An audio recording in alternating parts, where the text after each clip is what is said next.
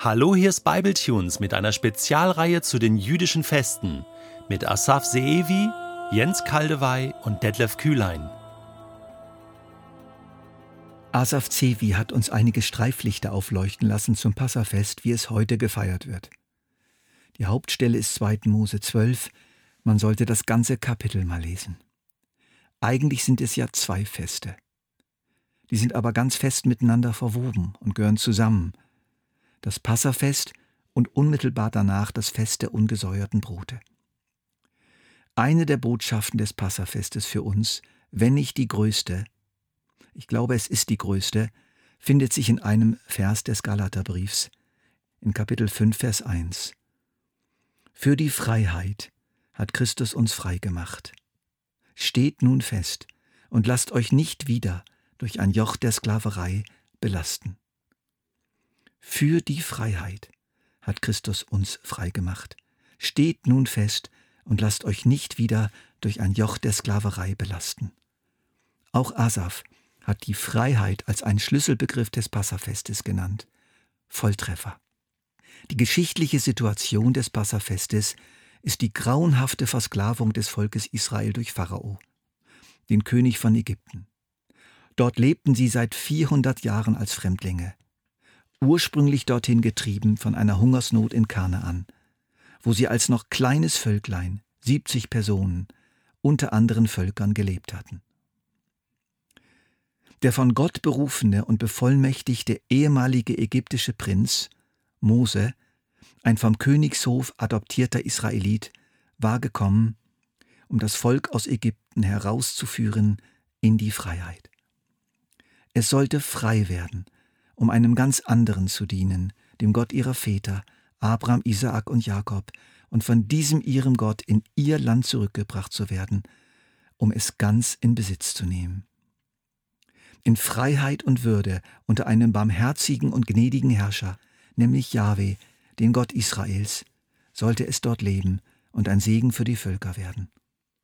Und nun stand Mose, der Gesandte Gottes, vor dem Pharao und überbrachte ihm den Befehl Gottes. Lass mein Volk ziehen.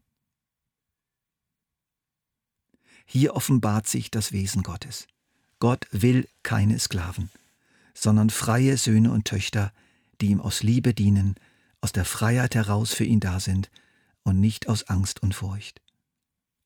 Mose weist hin auf Jeschua Hamashiach, Jesus den Messias, den Christus, er ist unser Mose, der uns aus der Sklaverei aller Mächte befreit und uns durch unsere irdische Zeit hindurch in eine neue Welt bringt, auf der Gerechtigkeit wohnt. Der Pharao weist hin auf Satan, den Bösen, der Menschen ausbeutet, sie versklavt, sie selbstherrlich seine Paläste bauen lässt, sie lediglich existieren lässt, sie an der Kandare hält mit Zwang, Schmerz und Gewalt, aber auch mit der nötigen Grundversorgung. Zuckerbrot und Peitsche. Der Pharao mit seinen Aufsehern steht hinter allem, was uns beherrscht, und zwar so, dass es uns auf Dauer nicht gut tut, sondern uns das würdige Leben nimmt.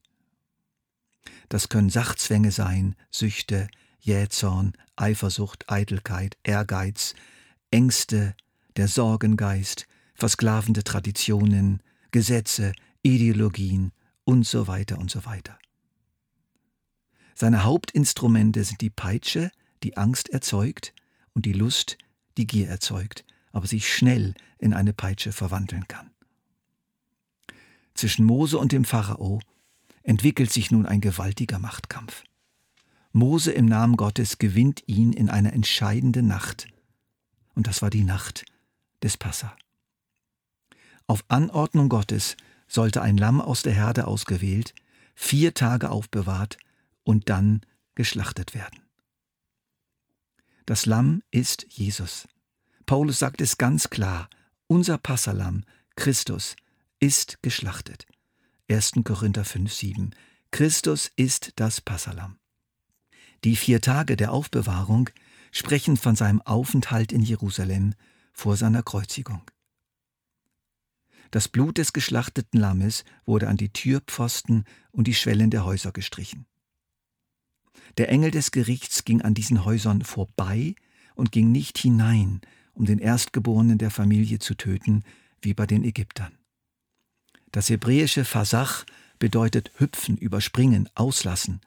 Daraus wurde dann unser Wort Passa, im Englischen deutlicher Pass over, geh vorbei. Die Türen mit ihren Schwellen sind die Türen unseres Lebens. Das Blut des Lammes befindet sich an diesen unseren Lebenstüren, wenn wir uns gleichsam hinter dem Blut Jesu verbergen, das heißt uns darauf berufen, das heißt, wenn wir uns darauf verlassen, dass Jesus für unsere Sünden gestorben ist und wir deshalb nicht gerichtet, sondern verschont werden. Das Lamm musste im puren Feuer geröstet werden, das hat Asaf sehr gut betont. Das spricht von der grausamen Art des Todes von Jesus, das Kreuz. Und es spricht vom Feuer göttlichen Gerichts, das Jesus stellvertretend für uns alle getroffen hat. Und dieses Lamm musste vollständig gegessen werden.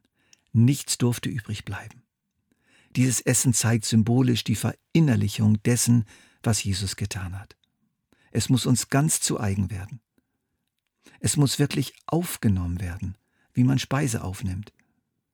Und es verkündet die Notwendigkeit der innigen Gemeinschaft mit Jesus. Natürlich nicht so, dass wir ihn verspeisen, aber so, dass wir ihn tief in uns aufnehmen und uns von ihm stärken lassen. Die ungesäuerten Brote, also Brote ohne Sauerteig, stehen für ein Leben, das die Sünde ausfegt, für ein Leben, das sich immer wieder aus Liebe zum großen Befreier Jesus von der Sünde reinigt, für die er so viel gelitten hat. Der Auszug aus Ägypten zeigt die ersten Schritte in die Nachfolge Christi, den Beginn eines neuen Lebens mit Jesus Christus. Wir wechseln die Herrschaft. Nicht mehr der Pharao oder unser letztlich vom Pharao bestimmtes Ich, unsere Selbstsucht dürfen uns beherrschen. Nein, nur noch der Gott Israels, mittels des von ihm eingesetzten Führers, Jesus Christus. Ab jetzt gehen wir dem verheißenen Land entgegen und werden am Berg Sinai seine Weisung empfangen und sie befolgen, was wir in Ägypten nicht gekonnt hätten. Freie und geliebte Kinder empfangen die Hausregeln ihres Vaters, um im Vaterhaus leben zu lernen und anderen Menschen im Namen ihres Vaters ein Segen zu sein. Diese Nacht brachte die große Wende. Der Pharao, seine obersten Beamten und alle Familien Ägyptens wurden gerichtet. In allen Familien starben die Erstgeborenen, die für jede Familie ein Zeichen der Zukunft waren. Sie würden später die Verantwortlichen sein und die Familie fortsetzen und leiten. Die Zukunft des Bösen wurde gebrochen. Die Zukunft Israels wurde gesichert. Nun endlich gab der Pharao nach. Er beugte sich der Macht Gottes. Der neutestamentliche Autor Lukas schreibt, eine Finsternis brach über das ganze Land herein, die bis drei Uhr nachmittags andauerte. Die Sonne hatte aufgehört zu scheinen. Dann riss der Vorhang im Tempel mitten in zwei. Jesus rief laut, Vater, in deine Hände gebe ich mein Geist. Mit diesen Worten starb er. Die Nacht des Kreuzes brachte die große Wende. Satan konnte noch zu Jesus in der Wüste sagen, All diese Macht und Herrlichkeit will ich dir geben, denn mir ist das alles übergeben, und ich gebe es, wem ich will. Du brauchst mich nur anzubeten, und alles gehört dir. Nach seiner Auferstehung verkündete eben dieser Jesus seinen Jüngern, mir ist alle Macht im Himmel und auf der Erde gegeben. Jesus hat den Pharao abgelöst, den Teufel, die Macht des Bösen und der Sünde. Dieser Pharao erhält seitdem nur die Macht, die ihm von Menschen gewährt wird.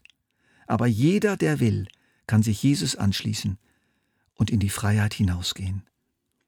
Für die Freiheit hat Christus uns freigemacht, ruft Paulus den Galatern zu. Steht nun fest und lasst euch nicht wieder durch ein Joch der Sklaverei belasten. Was soll der Quatsch?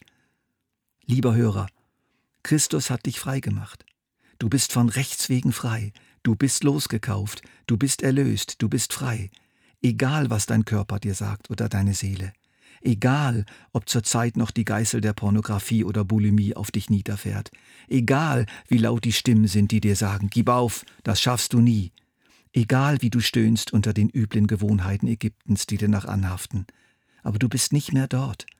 Geh weiter in die Freiheit hinein. Lass dich nicht beirren. Du kannst Schritte gehen in die Freiheit. Lass sie dir von der Wolkensäule, der Gegenwart Christi durch den Heiligen Geist in dir zeigen. Überprüfe dein Leben. Wo spielst du noch deine ägyptischen Spielchen?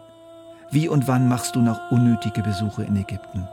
Welchen Überzeugungen, Traditionen, Gewohnheiten, Menschen erlaubst du noch, dich mit Peitsche oder Lust anzutreiben und deine dir von Gott geschenkte Freiheit zu sabotieren?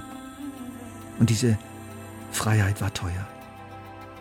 Wenn du diesen Bible-Tunes gerne noch durch einen schriftlichen Artikel von mir zu dieser Freiheit vertiefen möchtest, gib in einer Suchmaschine ein Kaldewey Freiheit.